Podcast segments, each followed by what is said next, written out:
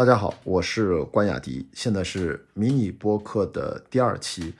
我发现这个迷你播客就是我每天日常想通过简短的方式跟大家想聊一点相对有一点点小深度的话题。今天呢，很偶然，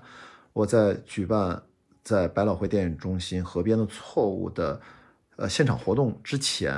然后我们在等待大家来检票，我们跟百老汇电影中心的几位。工作人员的朋友，我们在聊一些业务上的问题。这个话题就是关于现在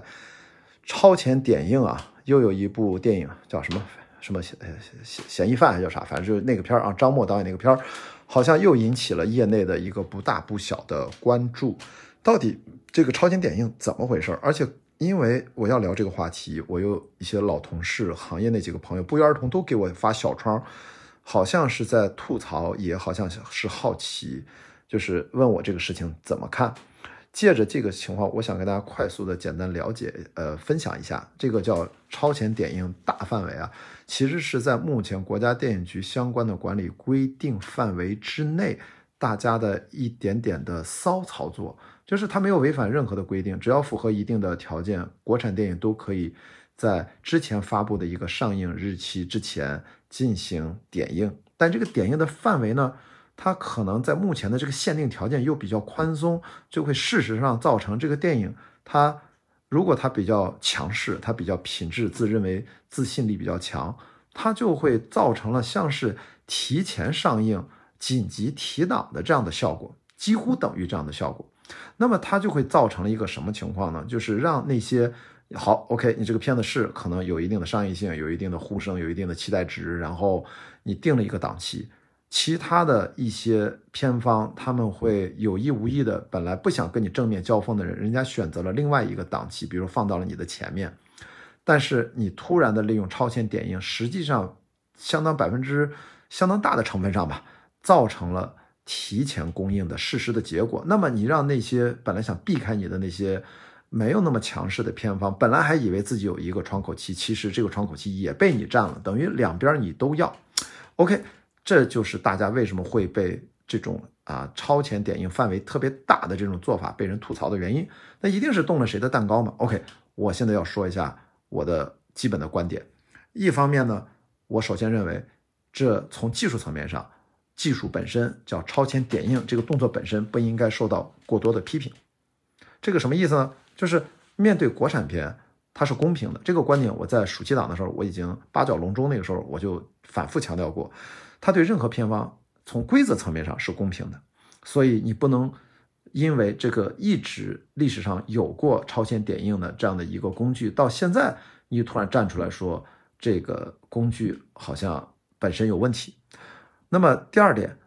我们要回头来看，刚才现实情况也的确存在，它某种程度上是让市场的秩序好像变乱了一点。那站到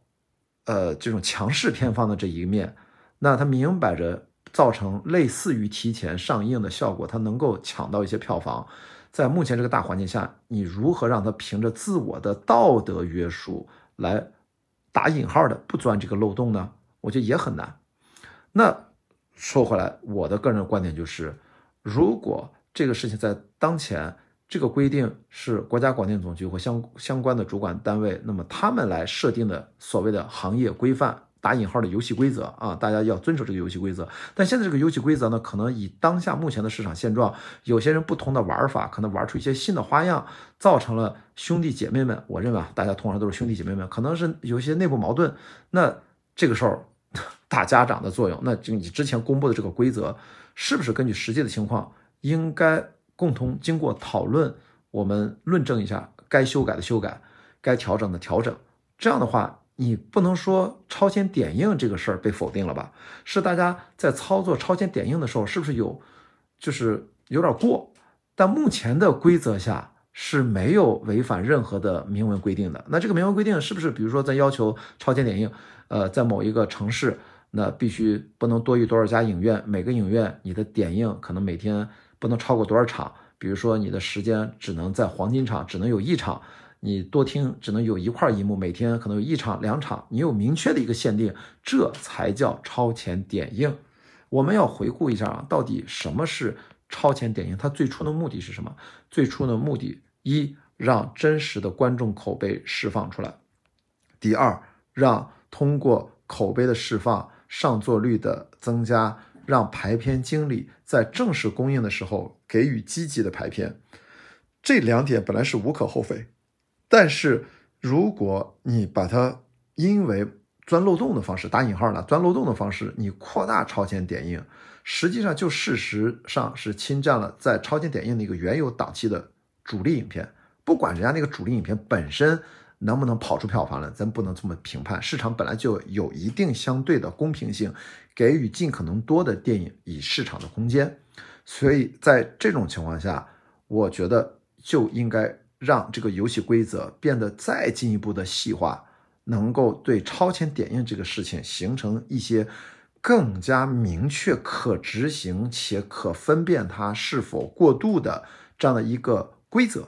要进一步的明确化。这就是我的个人的意见。我依然反对把超前点映作为一种常见的发行手段进行否定，但同时，我们在国产电影、中国电影在最困难的时候，疫情或者最艰难的时候，我当然反对。一味的窝里横，大家互相吵翻天，同时呢，好像大家又要靠着用道德来彼此约束对方，我觉得也很难。你让那些明明能多收一天上千万票房的人，你说我这个钱不要，我也觉得也很难。这个时候就需要主管部门和相关的，哪怕就是国家广电局或者是国家电影局，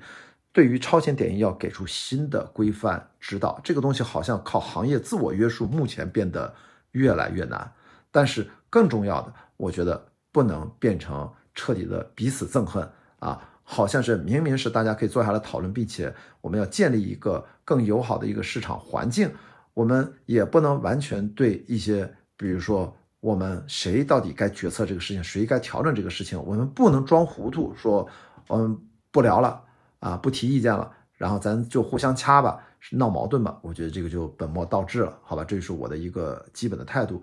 呃，今天闲聊的时候，我就把我的观点也表达了一下。那么，真正到底提前的超前点映这个范围，在操作的过程当中有什么细节？我坦诚的告诉大家，我不在工作第一线，所以很多的内幕和实际的情况，其实我也不知道。所以大家不要以为我知道什么，故意不说，也并没有这种事情。我倒是觉得，鼓励猫眼、淘票两大平台和一些片方代表、发行公司代表。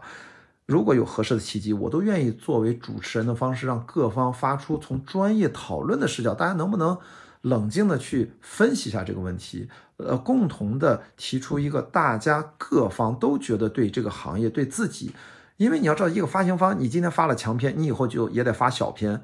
啊。猫淘现在是比较强势，可能他们对这个事情更超然、更无所谓一点。那这个怎么也对他们有一定的。限制也不能让两个大平台猫淘的现在发行的天下，其实也有问题，对不对？这个东西就是应该啊，当然没准他们对这样的制约是不是也不感冒的原因，就是制约的越多，其实猫淘其实从中的利益是不是也会或多或少受一些我们不确定性的影响？这个我也不知道，这个要做下来论证，所以是应该讨论的。这个问题最重要的是大家能坐下来讨论，它才是一个真问题。如果只剩下吵架和埋怨，甚至。变成其他方式的影片片方之间的互黑，那就走偏了。好，我这就是今天想结合，正好有一个小事儿，关于超前点映再一次大范围提前上映引起的一些业内的一个小话题，我就把我的一点小思考分享给大家。那关雅迪迷你播客就先聊这么多，我们下期再见，拜拜。